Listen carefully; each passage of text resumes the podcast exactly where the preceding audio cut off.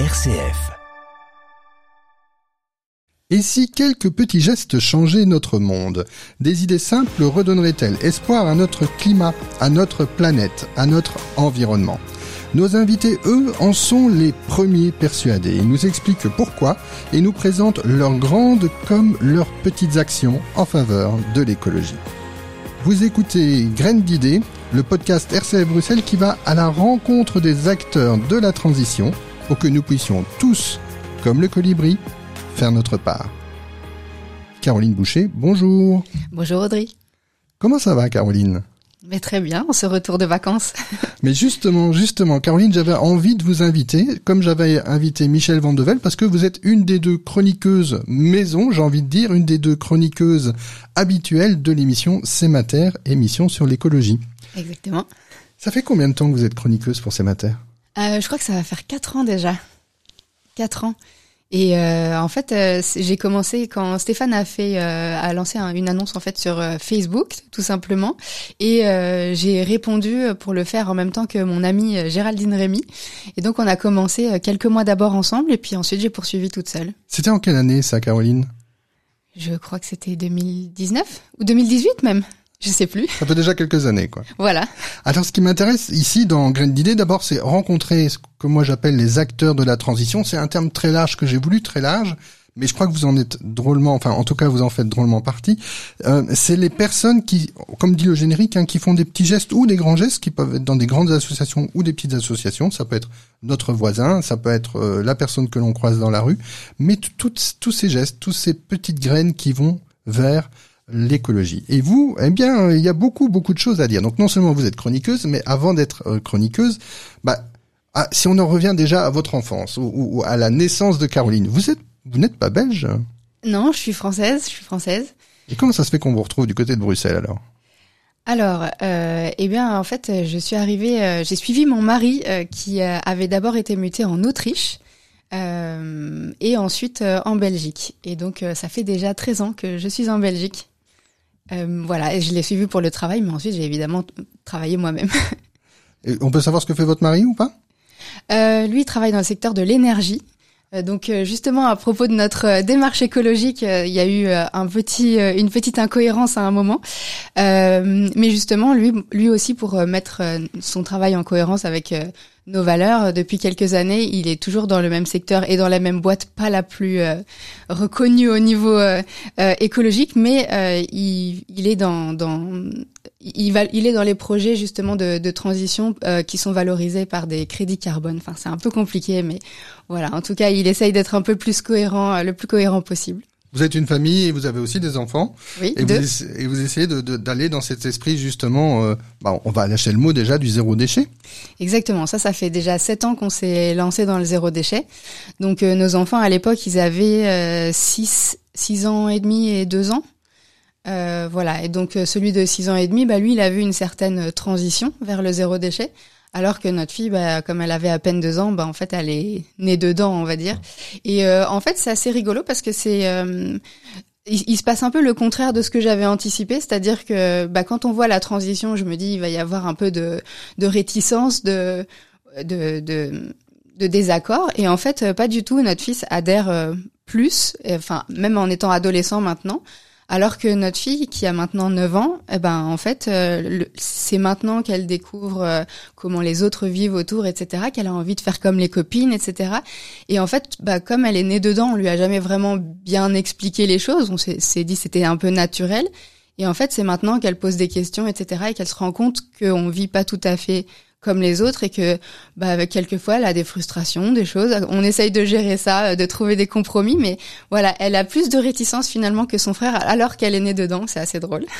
si on en revient quand même encore un petit peu à votre histoire, parce qu'on a fait un grand bond. Oui. Moi, ce qui m'intéresse de savoir, c'est la formation que vous avez eue. Vous êtes né en France, vous avez vécu là-bas en famille, vous avez fait l'école, l'école secondaire, j'imagine, votre bac. Et puis après, est-ce que vous avez fait une formation?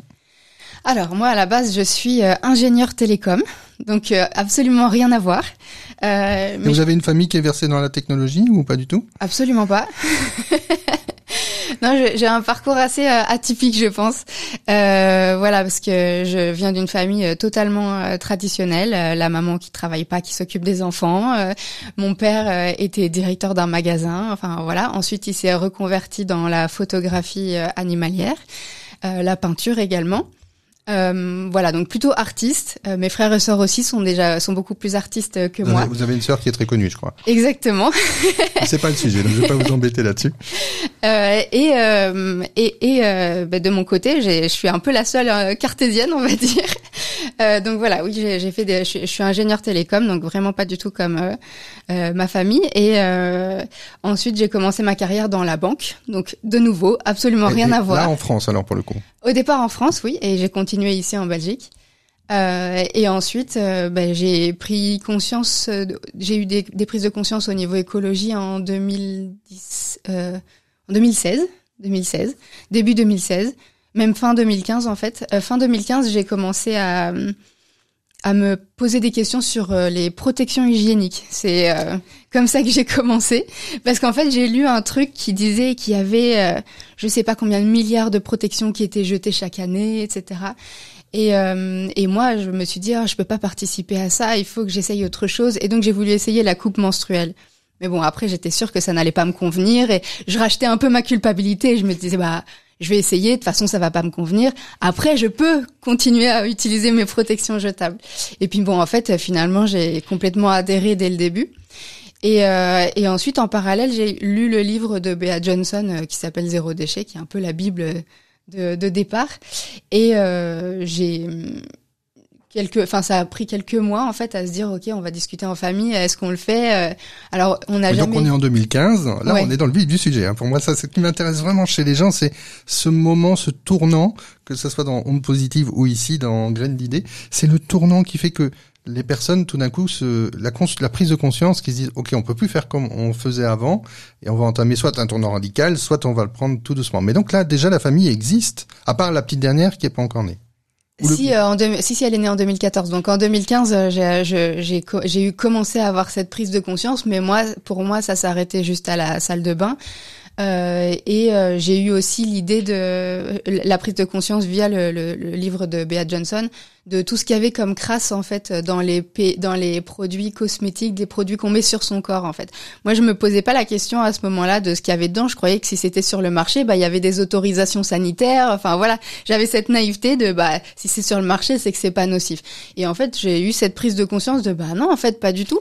Et donc je je me suis dit il faut absolument que je consomme euh, autrement. Donc, au niveau de la salle de bain déjà, euh, savon, shampoing, etc. J'ai commencé à ce niveau-là.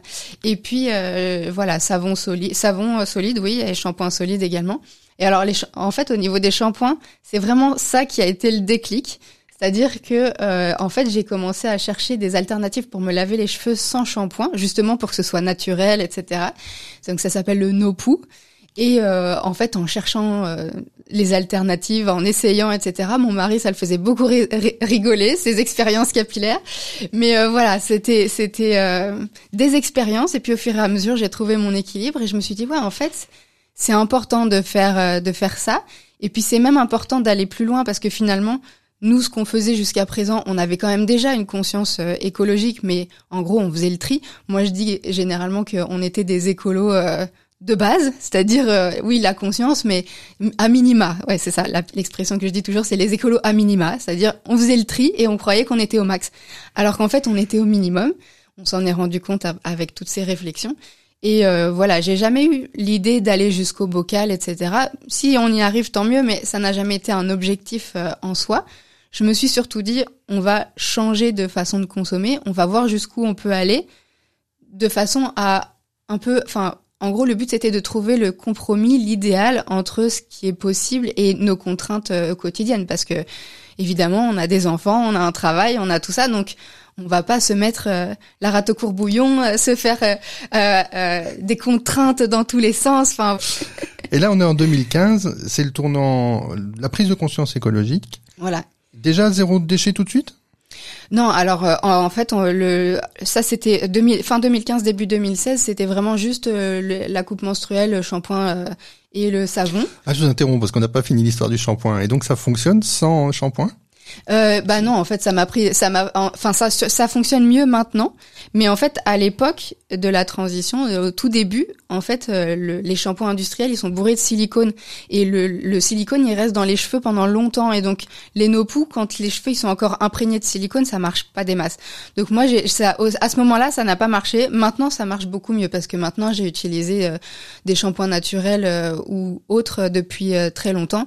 Voilà, depuis plus de sept ans maintenant. Et donc, oui, maintenant ça marche. Je peux euh, euh, faire un shampoing à sec avec de la farine de pois chiche, euh, ça va fonctionner quoi. Alors qu'il y a sept ans, ça fonctionnait pas du tout. voilà. Et c'est pas trop compliqué de, de, prendre soin de son corps avec des produits écologiques? Euh, moi, je trouve pas, mais je, je, pense que c'est c'est juste qu'il faut avoir une routine. En fait, c'est comme dans le zéro déchet. Je pense que c'est la même chose que les habitudes autres. Enfin, c'est-à-dire qu'il faut juste trouver la routine qui nous convient. Et en l'occurrence, moi, je suis très minimaliste et euh, je me fais pas un shampoing à la farine de pois chiche tous les jours. Enfin, c'est c'est vraiment euh, quand j'ai le temps à tel moment, etc. Mais sinon, moi, ma routine, c'est le shampoing solide euh, basique et euh, et voilà, je vais pas forcément plus loin que ça, quoi. Donc 2015, vous vous dirigez vers le zéro déchet. Voilà. Et vous emmenez toute la famille avec vous, le mari, les enfants. Voilà. Et donc après le vrai premier geste familial, parce que tant que c'était mes expériences capillaires, euh, il regardait ça de loin, mon mari. C'est ça. Voilà, c'est ça. Et euh, quand j'ai embarqué la, la famille, c'était février 2016, et là le premier geste, c'était euh, participer à un compost euh, collectif, parce qu'on avait un tout petit jardin et on savait pas comment faire, et donc on s'est dit le compost collectif, ben, ça va nous aider à apprendre. À... L'idée c'est de partager le savoir d'autres personnes, parce que nous on n'y connaît absolument rien, donc comme ça on va apprendre à faire, et puis quand on saura faire, on le fera chez nous. Et pour ça, vous avez contacté une association, vous avez trouvé des gens sur votre chemin vers le compost, euh, le compost euh, commun. Et ben en fait, il y a Worms euh, ASBL qui qui a des composts collectifs sur tout le territoire de Bruxelles. Enfin, c'est pas, je sais pas si c'est l'association eux-mêmes, mais en tout cas, c'est ils, ont une cartographie de ces composts collectifs. Et en fait, c'est des quartiers durables à chaque fois qu'ils les qu'ils les entretiennent. Et donc j'ai cherché quartier durable euh, sur ma la commune où j'habitais à ce moment-là et euh, il se trouvait qu'il y en avait un à un peu plus d'un kilomètre. Donc euh, voilà, le dimanche matin, on allait porter notre saut de compost au compost collectif et puis c'était l'occasion de d'échanger avec eux, etc. Et en fait, c'était assez drôle parce que moi, je pensais que tout le monde qui allait au compost collectif était aussi dans le zéro déchet. Et pour moi, c'était le premier geste et c'était sûr que les autres, ils étaient en avance par rapport à moi. Et en fait, quand je suis allée au compost collectif chaque dimanche, bah, on se rendait compte au fur et à mesure des échanges que bah non en fait les gens ils venaient faire leur compost mais euh, ils faisaient ils avaient sûrement la conscience et tout ça mais ils allaient pas forcément euh, dans le zéro déchet etc et en fait ils m'ont même euh, au bout de quelques mois donc euh, novembre 2016 bah ils m'ont demandé ma première conférence sur le sujet pour euh, parler euh, au quartier durable de ce qu'on faisait en famille, euh, de parce qu'en quelques mois, on avait réduit nos, nos, déchets de, je sais pas, 50, 60, 70%, je sais plus exactement, j'ai plus les chiffres, c'était il y a longtemps, mais c'est vrai qu'en en quelques mois, les premiers pourcents, c'est vraiment très rapide, quoi. Et donc ça les avait vraiment intéressés, ils avaient envie que je partage ça à plus grande échelle. Alors, mais là, il y a deux choses qu'il faut creuser dans ce que vous me dites, et c'est super intéressant. C'est à quel rythme, c'est quelle régularité ces, ces rendez-vous chez au, dépôt du, du compost C'est quelque chose de fixe? Oui, parce que le compost collectif, en fait, il y a des horaires euh, d'ouverture. Euh, c'est pas euh, accessible à tous à n'importe quel moment. C'est, à l'époque, c'était le dimanche de 10h à midi ou quelque chose comme ça. Et euh, je pense que c'est toujours le cas. Et, et, et voilà, c'est parce que c'est toujours, il y a toujours deux personnes qui sont là pour vérifier que on jette pas n'importe quoi dans le compost et puis pour faire les choses, enfin pour entretenir le compost, tamiser, etc. Le retourner, etc. Voilà. Mais donc c'est à ces personnes-là que vous vous confiez. Voilà. Ah, d'accord. Et qui, ah, qui font partie du quartier durable et donc qui ont le, les décisions entre guillemets qui voilà qui, qui font euh, euh, vivre ce quartier durable, cette initiative, mais aussi d'autres projets sur la commune quoi. Comme c'est un podcast et, et qu'on peut prendre le temps, c'est ça qui est magique hein, par rapport à une émission de radio, c'est qu'on n'a pas de délai et qu'on peut un peu plus donner notre avis. Euh, je trouve que les, les initiatives écologiques, elles ont ça de, de chouette, j'aime bien le mot chouette, hein, mais de magique en tout cas, c'est que ça recrée du lien social. Oui, Et ça, c'est fantastique parce que c'est plus que double gagnant. On est gagnant nous, la collectivité est gagnante, mais les liens vont recréer des réseaux. Et donc c'est ça quand vous me dites Worms qui donne lien, je prends note, hein, Qui, qui, qui, donne lien à, au quartier durable, à des gestions collectives, et vous en arrivez à faire une conférence on part de rien. Oui, on part, on part d'une conscience un an et demi avant, peut-être? Oui, c'est ça. Oui, même pas, oui, un an avant. Et parce que ça va vous mener encore plus loin, parce que si on se voit aujourd'hui aussi, enfin si on s'enregistre aujourd'hui, c'est aussi pour parler de, de votre dernier projet. Et on avance. Donc, et cette conférence, comment elle se passe? Euh, alors, je sais plus combien de personnes il y avait. C'était, c'était pas énorme. Hein, c'était le quartier durable, donc c'est vraiment à l'échelle d'un quartier. Mais il devait y avoir, je crois de mémoire, euh, 35 personnes, quelque chose comme ça.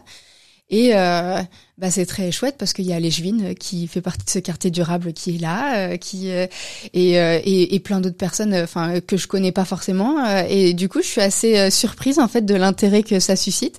Et puis euh, il y a effectivement des, des questions qui se posent, qui des questions qu'on s'est posées nous-mêmes dans la démarche. Donc c'est assez drôle de voir que finalement on a toujours tous un peu les mêmes questions et surtout les mêmes euh, freins au départ, les mêmes réticences, les mêmes euh, oui, les mêmes questions. Et euh, euh, est-ce que c'est accessible à tous? Est-ce que ça coûte plus cher? Est-ce que c'est contraignant? Est-ce que c'est compliqué?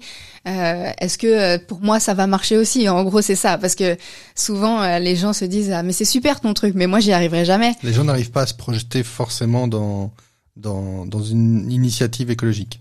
Alors pas initiative écologique, mais en tout cas le zéro déchet. Mais je pense que c'est aussi parce qu'il y a il y a le côté euh, zéro qui fait comme si c'était un peu perfection et qui peut faire un peu peur, je pense, euh, à l'avance. Euh, mais voilà, moi je sais que voilà des personnes qui font du zéro déchet, qui sont vraiment euh, rigoureux dans leur démarche, le bocal il est accessible en, en 3-4 ans. Moi ça fait plus de 7 ans que j'y suis et je suis pas du tout au bocal. Mais il y a aucun souci avec ça, je le vis très bien. Je, justement, moi je pense que c'est important qu'il y ait des gens qui fassent les choses très bien et qui inspirent les gens à qui ça parle. Et je pense que c'est très important qu'il y ait aussi d'autres personnes qui soient pas parfaites et qui disent aux gars, mais vous pouvez faire ce que vous pouvez en fait. C'est pas parce que vous faites pas tout que vous que que c'est pas bien. Et comme dit, euh, je sais plus quel, euh, enfin je sais plus qui dit cette citation, mais euh, euh, qu'il vaut mieux être plein de, personnes imparfaites que quelques-uns qui font parfaitement. Il y a beaucoup plus d'impact à être nombreux à faire imparfaitement. Non, mais on est d'accord, hein, dans Graines d'idées, dans, dans ce podcast, c'est pour ça, on veut recevoir les gens à partir du moment où ils font quelque chose. Et, et- et on n'est pas obligé de, de tout faire, on ne doit pas être non plus, je vais employer un mauvais terme, extrémiste non plus, mais c'est vrai que à partir du moment où on s'y met, ben, c'est plus facile encore de prendre l'étape d'après, de toute façon. Donc, euh, donc merci beaucoup d'être là pour, pour, pour en témoigner. Vous avez donc euh, fait cette conférence, vous êtes venu avec votre petit PowerPoint, des photos de votre shampoing ou comment voilà, c'était un peu ça. J'avais préparé un petit PowerPoint euh, avec euh, avec euh, des photos de notre euh, première poubelle. euh, en gros, c'était la première fois qu'on a sorti la poubelle après deux mois. Euh, c'était les enfants, ils ont voulu poser à côté, donc ça c'était la petite histoire rigolote. C'était ouais, on a fait une poubelle en deux mois, magnifique. Voilà, donc ça c'était ce genre de de, de photos. J'avais aussi euh, fait un peu une sorte d'avant-après. De euh, avant, on sortait les poubelles tous les X et maintenant on les sort tous les maintenant. Enfin, je sais plus à combien j'étais en, en quelques mois, mais sans doute justement euh, tous les deux mois à ce moment-là, ou peut-être même tous les trois mois. Enfin, je sais plus exactement, mais euh, voilà, c'était. euh, en tout cas, on avait vraiment euh, déjà diminué de beaucoup en, en, en neuf mois, quoi. C'était très impressionnant. Donc dans les deux questions que je disais que ça soulevait, il y en a une troisième qui arrive, mais comment est-ce que vous êtes arrivé à quantifier euh, cette, euh, ce gain euh, ou, ou cette diminution de, de déchets? En fait, il y avait deux indicateurs. Euh, il y avait le poids. Au début, on les pesait les déchets. Euh, et donc euh, j'ai extrapolé en disant euh, si on les sort, euh, je sais plus deux fois par semaine, et ben fois le nombre de semaines dans l'année, voilà. Et maintenant, si on le fait la, le poids tous les deux mois, bah c'est juste fois 6 Euh, donc là, on quantifie à ça. Et puis après, il y a aussi le nombre de poubelles, tout simplement. Alors à ce moment-là, comme ma fille avait à peine deux ans, elle avait encore des langes. On n'était pas aux langes lavables puisque c'est un peu compliqué de commencer les langes lavables à cet âge-là. Euh, donc on a gardé les langes jetables. Et, euh, et donc je faisais une poubelle séparée de langes parce que je me disais que ça, à un moment, ça allait partir et que du coup, il fallait voir, euh, enfin, que ce serait plus euh, logique, plus juste de, ne- de ne C'est pas ça, les pour, compter. En pour fait. ne pas envisager un gain euh, euh, à un moment où tout de suite, quand il y a plus de lange, ben, vous gagnez peut-être un kilo, un kilo et demi, je, enfin, Voilà, c'est ça. n'importe quoi. Comment, c'était la troisième question qui me venait tout d'un coup à l'esprit, comment est-ce qu'on arrive à réduire ces déchets? Comment est-ce que vous pourriez donner une, des pistes à nos auditeurs, puisqu'à un moment vous vous êtes retrouvé devant, devant cette envie et ce, ce besoin euh, comment je vais dire viscéral. viscéral sociologique c'est ça que je cherchais comme mot mais c'est vrai que enfin pour vous connaître vous êtes vous êtes vraiment dedans et vous, vous cadrez vraiment le, le sujet. Mais comment est-ce qu'on peut en quelques lignes en quelques mots réduire nos déchets aussi considérablement? Alors, euh, ben, je pense que le premier geste, c'est effectivement le compost, parce que le compost, les déchets organiques, en fait, c'est 30 euh, à 40% du poids euh, d'une poubelle, du poids ou du volume, je, je confonds souvent, mais voilà, du poids ou du volume de des, des déchets ménagers classiques. Donc déjà, rien qu'en en, en mettant du compost, on réduit de 30 à 40% sa poubelle, ce qui est déjà en un seul geste c'est quand même pas mal. Donc faites du compost, faites du compost. Euh, tous nos auditeurs, on vous pousse à faire du compost. Exactement. Après, euh, il y a les emballages plastiques euh, qui sont aussi un gros un gros pourvoyeur de déchets. Maintenant, à Bruxelles, il y a le sac bleu étendu, donc on a tendance à ne plus les mettre dans le dans les déchets résiduels et à se dire c'est bon. Mais bon, voilà, dans ma démarche en tout cas, ce qu'on essaye de faire, c'est de réduire les déchets non non recyclables, mais aussi les déchets recyclables évidemment. Donc euh, l'idée pour réduire cette euh, partie-là, c'est de faire les courses en vrac évidemment. Donc euh, voilà, il y a juste une petite organisation à prévoir. Donc prendre par exemple un, des sacs de courses. Moi, ma routine de course maintenant qui est bien intégrée, c'est que j'ai deux cabas de course. j'ai dedans une vingtaine de sacs à vrac, trois ou quatre bocaux pour les fromages ou si je prends des olives ou des choses comme ça, des boîtes d'œufs et voilà. Et mon sac, il est toujours prêt dans l'entrée. Et donc, je pars. Euh, et quand je dois faire les courses, je prends ces deux cabas et c'est parti. vous y allez à pied? Non, alors ça, euh, c'est non, je suis pas à distance à pied. Euh, il y a parfois où j'y vais à vélo quand le temps le permet. Sinon, j'essaye de faire quand j'utilise la voiture, je fais un, un détour. Enfin, je fais en sorte d'avoir. Oui, c'est ça, un circuit pour cumuler plusieurs plusieurs points parce que j'essaie d'optimiser mes trajets. Voilà. Bah donc peut-être que nos auditeurs à vélo vous ont déjà croisé euh, en train de faire vos courses euh, avec vos cabas. Et donc à un moment, on vous a proposé d'en parler, vous avez répondu positivement avec cette conférence pour le quartier durable, mais vous vous êtes prolongé quelque part, vous vous êtes étendu sur les réseaux sociaux, c'est à ce moment-là que ça se passe? Euh, non, c'est un peu plus tard.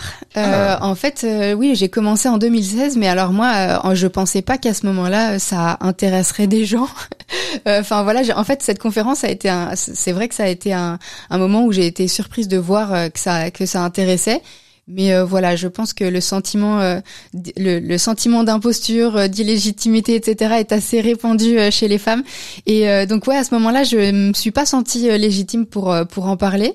Mais voilà, je crois que c'est, j'ai lancé ma page en mars 2018, donc c'est quand même ouais deux ans plus tard. Donc euh, là, j'avais déjà bien avancé et je pense que ouais, j'avais besoin d'avoir déjà bien avancé pour me sentir légitime de partager euh, la suite de la démarche, euh, les, les, victoires, les réflexions, etc. Et parce que justement, je pense que le zéro déchet, c'est pas juste le zéro déchet, c'est-à-dire que ça va plus loin que ça. Euh, et en fait, ça a surtout été une porte d'entrée à des réflexions euh, beaucoup plus larges sur l'alimentation locale, euh, enfin l'impact de l'alimentation, l'impact de la déforestation, l'impact de l'énergie, de l'eau. enfin voilà, beaucoup de beaucoup de choses qui n'ont rien à voir, enfin qui, ont à voir, mais enfin qui sont pas liées directement, au zéro déchet. Quoi, c'est vraiment la porte d'entrée. Caroline Boucher, comment est-ce qu'on en arrive à ouvrir une page Facebook pour raconter son quotidien en, relation avec le zéro déchet. Euh, eh bien, en fait, c'est, j'ai décidé d'ouvrir euh, cette page pour un peu clôturer euh, un épisode de ma vie puisque je l'ai euh, ouverte le lendemain de quand j'ai quitté la banque. Et là, on est en 2018 C'est ça, 2018, mars 2018. Quel est le nom de cette page?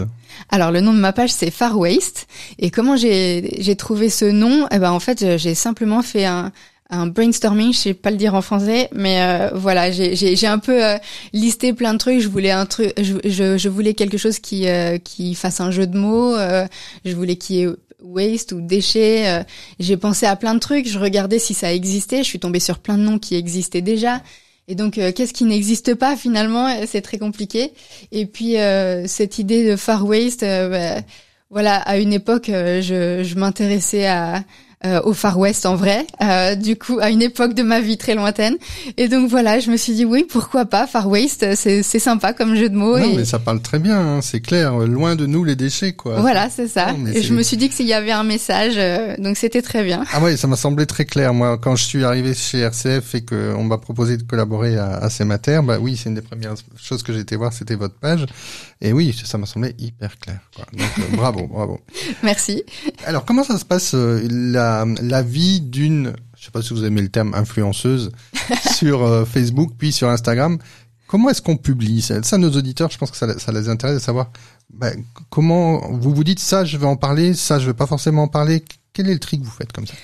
Euh, j'ai pas forcément de filtre en fait. Euh, je, au départ, euh, je parlais beaucoup de mes petites victoires euh, personnelles. Donc, je, en fait, au départ, je pensais pas que ça allait spécialement prendre. Euh, après, j'ai beaucoup moins d'abonnés que plein de monde, hein, mais c'est plus. Alors, je veux préciser une chose là-dessus. Les abonnés, peu importe s'ils sont nombreux ou pas, s'ils vous suivent et s'ils sont dans votre mood, c'est ça qui. Oui, c'est ça.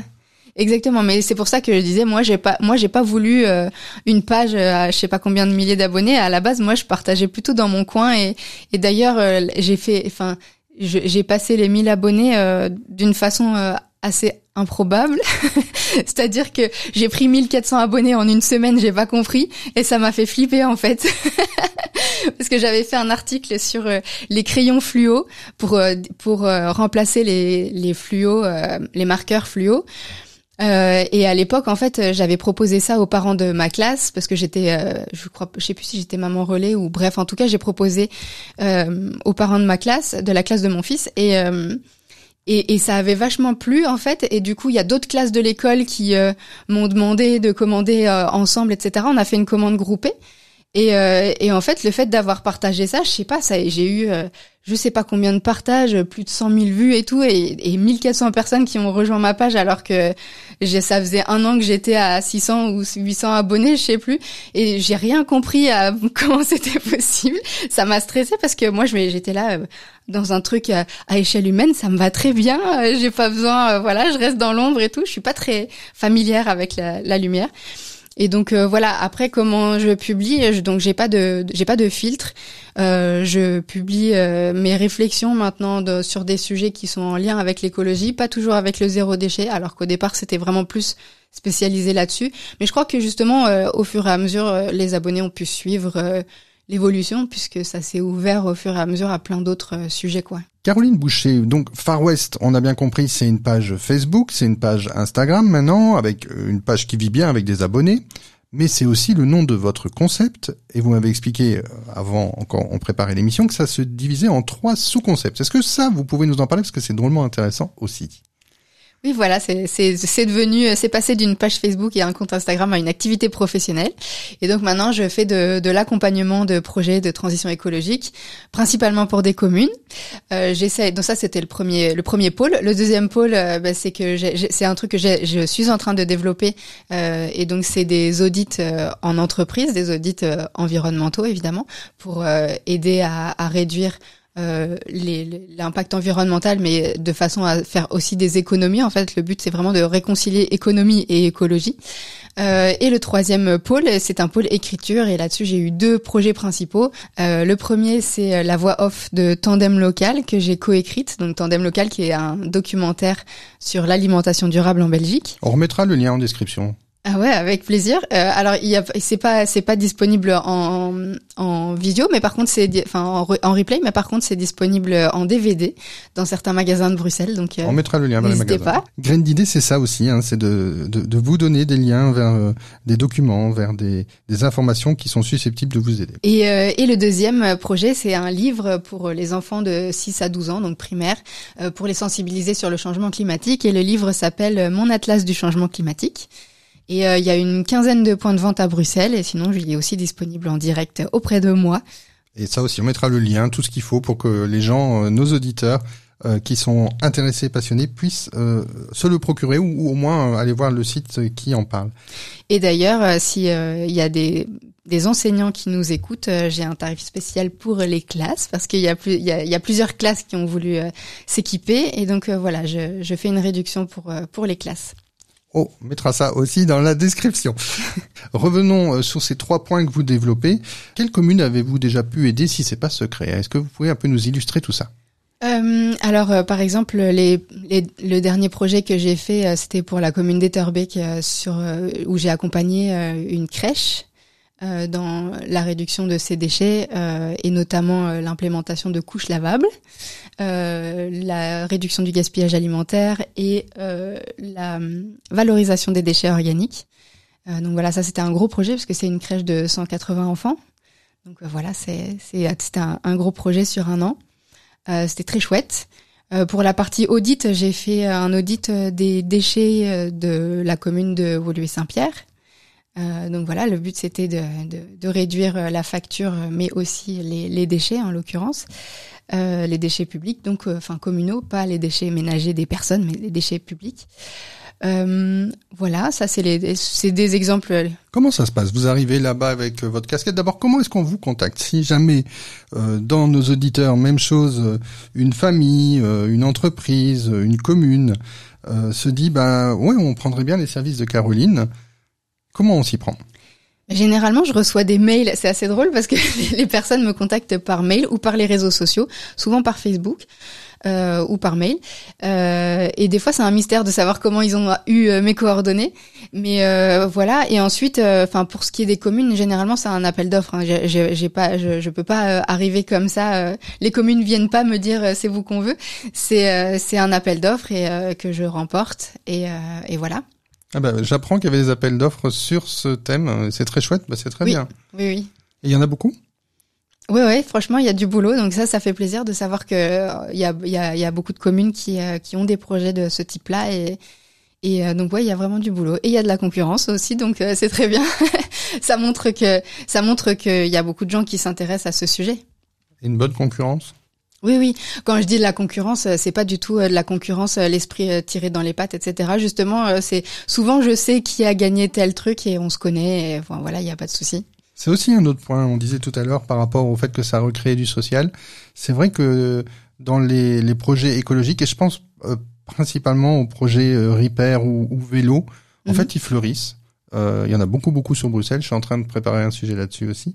Et, euh, et ils se tirent pas dans les pattes, effectivement. Ils collaborent et l'un passe d'un groupe à l'autre. Il y a, y a, pas de réel enjeu financier non plus. Alors si, quand vous devez travailler, forcément, vous devez vous faire payer. Donc là, c'est différent. Mais pour ce qui est des, des repair cafés ou des, des, des, des réparations de vélos, euh, c'est vrai qu'il n'y a pas un enjeu financier de ouf. C'est plutôt l'aspect social, cohésion sociale qui vont mettre euh, en avant.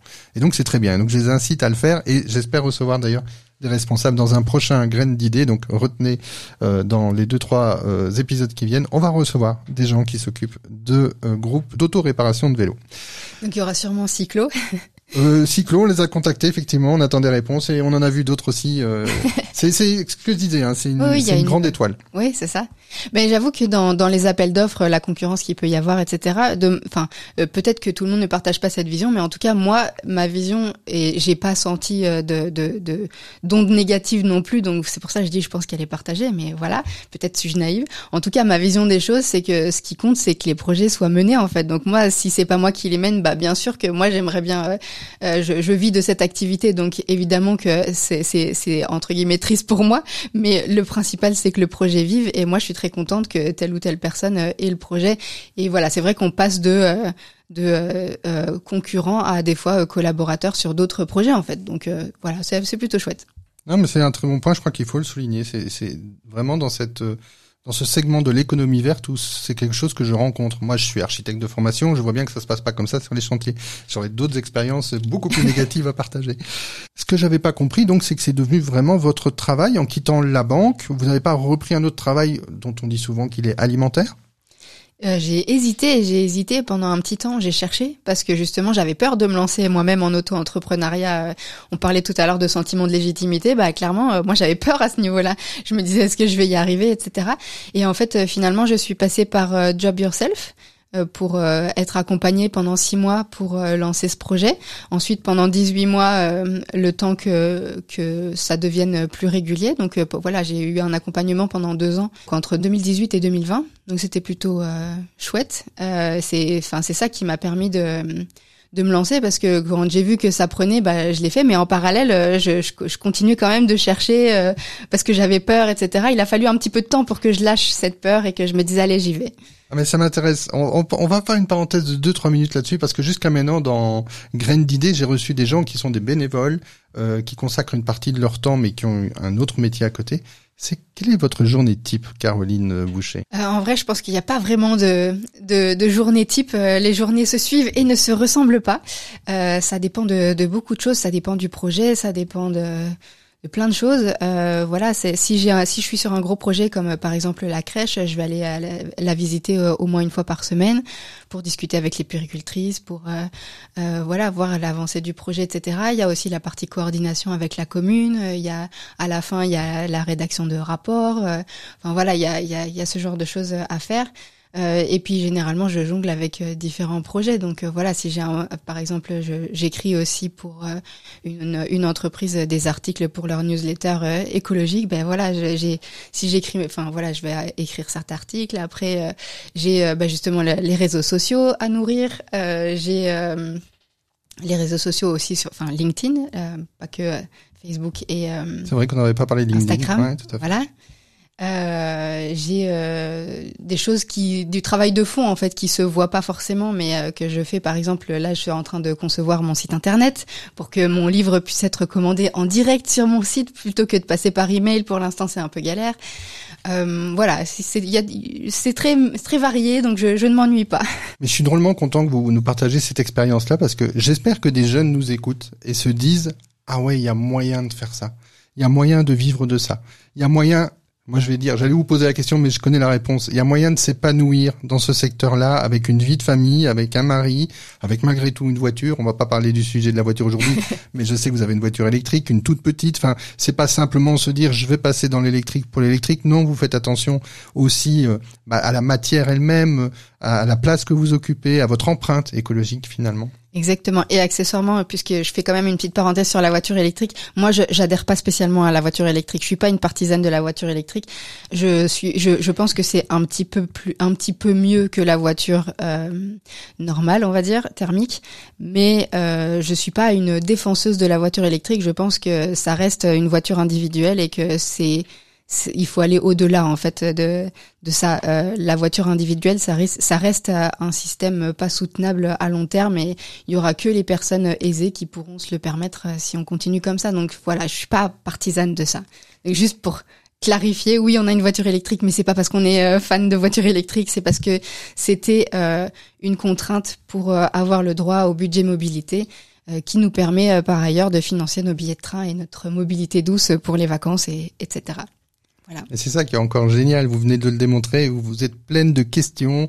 Vous dites vous-même, j'ai pas forcément les réponses à tout, mais vous nous partagez vos questionnements, les paradoxes qui se trouvent sur votre route, les nécessités, euh, le fait qu'on est en 2023 et que oui, on a, vous avez de la famille en France, bah il faut aussi aller la voir. Et donc ça, moi, je vous remercie mille fois de vous décomplexer les gens finalement. Vous vous leur dites oui.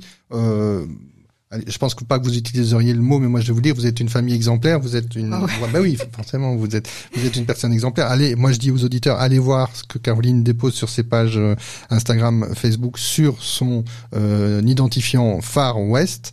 Hein, on le remettra aussi dans, dans les commentaires. Mais donc c'est ça qui est franchement intéressant, je trouve, c'est que vous partagez vos questionnements et vous ne mettez pas le doigt euh, sur les choses qui ne vont pas forcément. Vous essayez de trouver des alternatives. Vous dites oui, ok voilà, on n'a pas fait 100% euh, de l'écologie, on, a encore des vêtements malgré tout, on mange encore peut-être de la viande, je sais pas si vous mangez encore de la viande ou pas. Moi pas, mais ma famille oui. voilà, mais donc voilà, il y a, y a, cet aspect de, aussi à quelque part un respect mutuel. On parlait tout à l'heure hein, du lien social et le lien social, il est là aussi, c'est de s'accepter euh, sans être euh, enfin en, se comprenant voilà c'est plutôt au niveau de la compréhension. Effectivement chacun a son rythme. D'ailleurs même dans la famille euh, ça ça c'est un truc que j'aurais pu dire euh, tout à l'heure euh, quand on parlait d'embarquer la famille clairement au départ mon mari tant que c'était mes expériences ça il s'en fichait un peu. À partir du moment où je l'ai entraîné bah au départ il il a un peu freiné des cas de fer en me disant c'est super ton truc mais moi je veux pas de contraintes et donc voilà on a dû enfin voilà communiquer pour trouver un peu le rythme de croisière. Et finalement ce qui lui lui parler, c'était le côté désencombrement. C'est vrai que notre maison, elle est assez vide et nous, on s'en rend plus compte au quotidien, mais quand il y a d'autres personnes qui viennent et qui ne sont jamais venues, par exemple, qui découvrent notre maison, ils nous disent bah, ça se voit que vous faites du zéro déchet, c'est genre une maison témoin quoi. voilà. Bon bah c'est c'est nous on s'en rend pas compte et on est très bien comme ça, mais c'est vrai que c'était sa porte d'entrée dans le zéro déchet. Mais c'est difficile le désencombrement. Moi j'ai une, une valeur sentimentale pour tout, alors c'était très difficile, mais c'est lui qui a pris les choses en main et voilà, on trouve notre notre équilibre au fur et à mesure et j'avoue que je suis très contente qu'il ait lancé le désencombrement parce que maintenant ça me fait plaisir de m'être séparée de toutes ces choses. Et comme quoi vous êtes complémentaires. Exactement. Alors, dernier sujet que j'avais envie qu'on aborde, et pour moi c'est le plus euh, symbolique, c'est le livre que vous avez écrit destiné au jeune public. Oui. Dites-nous en plus sur ce livre. En fait, c'est les éditions Caramel qui sont venues vers moi, qui voulaient euh, lancer un livre euh, de ce type-là. Et ensuite, j'ai conçu et écrit le livre et j'ai travaillé avec un graphiste. J'allais y venir. C'est un livre dans lequel il y a énormément de dessins. Oui, alors, euh, euh, y en fait, il y a eu une première euh, mouture qui était pour Caramel, et ensuite j'ai fait quelques modifications pour m'approprier pleinement le livre pour que ce soit ma version. et donc là, j'ai pu imprimer grâce à un crowdfunding l'an dernier. J'ai pu imprimer 1500 livres en Belgique. Donc je, je n'aurais pas pu le faire sans le crowdfunding, c'est pour ça que je l'ai fait, pour voir si ça a intéressé les gens, etc. Mais et reprécisons le crowdfunding, donc c'est ces sites internet sur lesquels on peut venir mettre de l'argent sur le projet, mais en, en, retour de cet investissement, on obtient un exemplaire ou deux ou trois, j'imagine. Donc oui. finalement, oui, c'est il y juste différentes contreparties. C'est juste de la précommande. Oui, c'est ça il y a, y a, de la précommande et puis après si on si on met plus que le montant euh, de la précommande, il y avait aussi d'autres contreparties comme euh, des passes à la CEMO, euh, des formations en permaculture, des, des choses comme ça. Le, le but était d'avoir des contreparties aussi très cohérentes. Que raconte ce livre Alors? Parce que là on a parlé de la manière de l'éditer, le, le, moment que vous avez pris pour l'écrire, mais si nos enfants ont en, en main votre livre, qu'est-ce qu'ils vont découvrir? Alors c'est un petit livre qui fait 24 pages. Euh, au milieu, il y a un poster et euh, des autocollants. Ça c'est pour les plus jeunes sur, surtout parce que le but c'était que ça soit euh, un peu évolutif. Donc euh, pour les enfants de 6 ans à 12 ans. Donc à 12 ans, on s'intéresse peut-être moins aux autocollants, mais à 6, c'est un peu comme ça qu'on les qu'on les intéresse. Euh, et euh, sur ces 24 pages, bah, j'aborde différents sujets et généralement sur la page de gauche, euh, il y a les, les, la situation, le problème, et sur la page de droite, euh, les solutions, ce qu'il faudrait faire pour arranger les choses. Après, c'est des, des, solutions à échelle globale, donc voilà, c'est juste pour un peu familiariser sur sur ces sujets. La comme, prise de conscience. Voilà. donc, qu'est-ce que l'effet de serre L'énergie, ça sert à quoi La déforestation, voilà, ce genre de choses. Euh, et puis euh, je termine les, quatre dernières pages sont sur euh, des enfants qui, enfin du monde entier en fait, qui ont mis en place des, choses qui sont assez inspirantes malgré leur jeune âge. et la dernière double page sur qu'est-ce que toi tu peux faire en tant qu'enfant à ton niveau pour améliorer les choses. Voilà, en fait, le but c'était de, de, redonner aux enfants confiance dans le dans leur capacité d'action, parce que souvent on se dit oui, mais à cet âge-là ils sont trop petits, ils peuvent rien faire, ils sont impuissants. Moi, je pense que justement les garder dans l'impuissance c'est hyper anxiogène, et c'est justement en leur disant bah si si toi aussi tu peux faire un truc que du coup c'est comme ça qu'ils vont être euh, se sentir moins anxieux et plus actifs, quoi, plus plus concernés, impliqués. Quelle est la réaction des enfants lorsque vous leur montrez euh ce livre pour la première fois bah, Ça dépend de leur âge, mais euh, en tout cas, euh, j'ai pu voir euh, différentes réactions. C'était assez, assez chouette. En tout cas, pour l'instant, euh, j'ai eu que des réactions positives. Je je j'aimerais bien avoir une réaction négative pour pouvoir euh, apprendre et améliorer encore le truc, mais pour l'instant, ça n'est pas encore arrivé. les enfants, ils aiment bien parce que c'est très coloré. Euh, il y, a, y, a, cette partie euh, ludique, il y a des petits QR codes pour aller voir euh, des vidéos pour en savoir plus. Ça, c'est un livre étendu qui, qui, a des connexions aussi avec Internet. Voilà, le but c'était d'aller vraiment le plus loin possible, mais en un minimum d'espace. Et donc c'était pas facile comme contrainte, mais j'ai donc je suis pas exhaustive et voilà, j'aurais voulu j'aurais voulu aborder encore plein d'autres sujets. Mais euh, peut-être pour un deuxième, qui ah, sait J'allais vous poser la question avant d'arriver tout doucement à la fin de, de ce podcast. Il euh, y en a un deuxième qui est en gestation? Euh, non, on m'a déjà on m'a déjà parlé de de, de faire euh, un équivalent pour les ados. Euh, mais voilà, pour l'instant, c'est même pas en gestation, c'est à l'idée de, c'est c'est au stade de l'idée dans ma tête, mais on verra. Caroline Boucher, on arrive tout doucement à la fin de ce podcast. Petite question traditionnelle, enfin une des questions traditionnelles que j'aime poser en, fin de d'émission. Si dans deux ans, trois ans, on est amené à, se revoir pour refaire un podcast, qu'est-ce que vous nous raconteriez? Qu'est-ce que vous, dans les trois ans qui viennent, qu'est-ce que vous envisagez de faire? Ben, J'espère euh, pouvoir bien développer euh, mon activité d'audit et, euh, accompagner de, des nouveaux projets euh, surtout euh, pour les collectivités et justement avec les enfants aussi, euh, les écoles, notamment avec mon livre, mais pas que. voilà, et j'espère aussi, j'aimerais bien pouvoir, parce que là, en fait, je travaille sur, les projets. Des fois, j'ai des, des, collaborations ponctuelles. sur certains projets, mais j'aimerais bien trouver trouver une personne avec qui le match soit tel que ça puisse être une collaboration plus longue. Voilà. Ok, ben on vous souhaite ça. En attendant, en attendant, là, la période estivale se termine, donc on va vous retrouver normalement à partir de septembre dans Sémater comme chroniqueuse. Et en attendant, moi, je voulais vous dire un tout grand merci bah, pour être venu vous livrer, pour être venu nous expliquer votre vie quotidienne, comment vous êtes arrivé sur le parcours du zéro déchet. Et merci aussi pour ce sourire que malheureusement les auditeurs ne voient pas forcément. Bien que, bien que je les invite à aller sur nos pages Facebook et Instagram. Donc Graine d'idée à sa page Facebook et sa page Instagram. N'hésitez pas à nous y rejoindre. Caroline Boucher, un tout tout grand merci. Merci Audrey.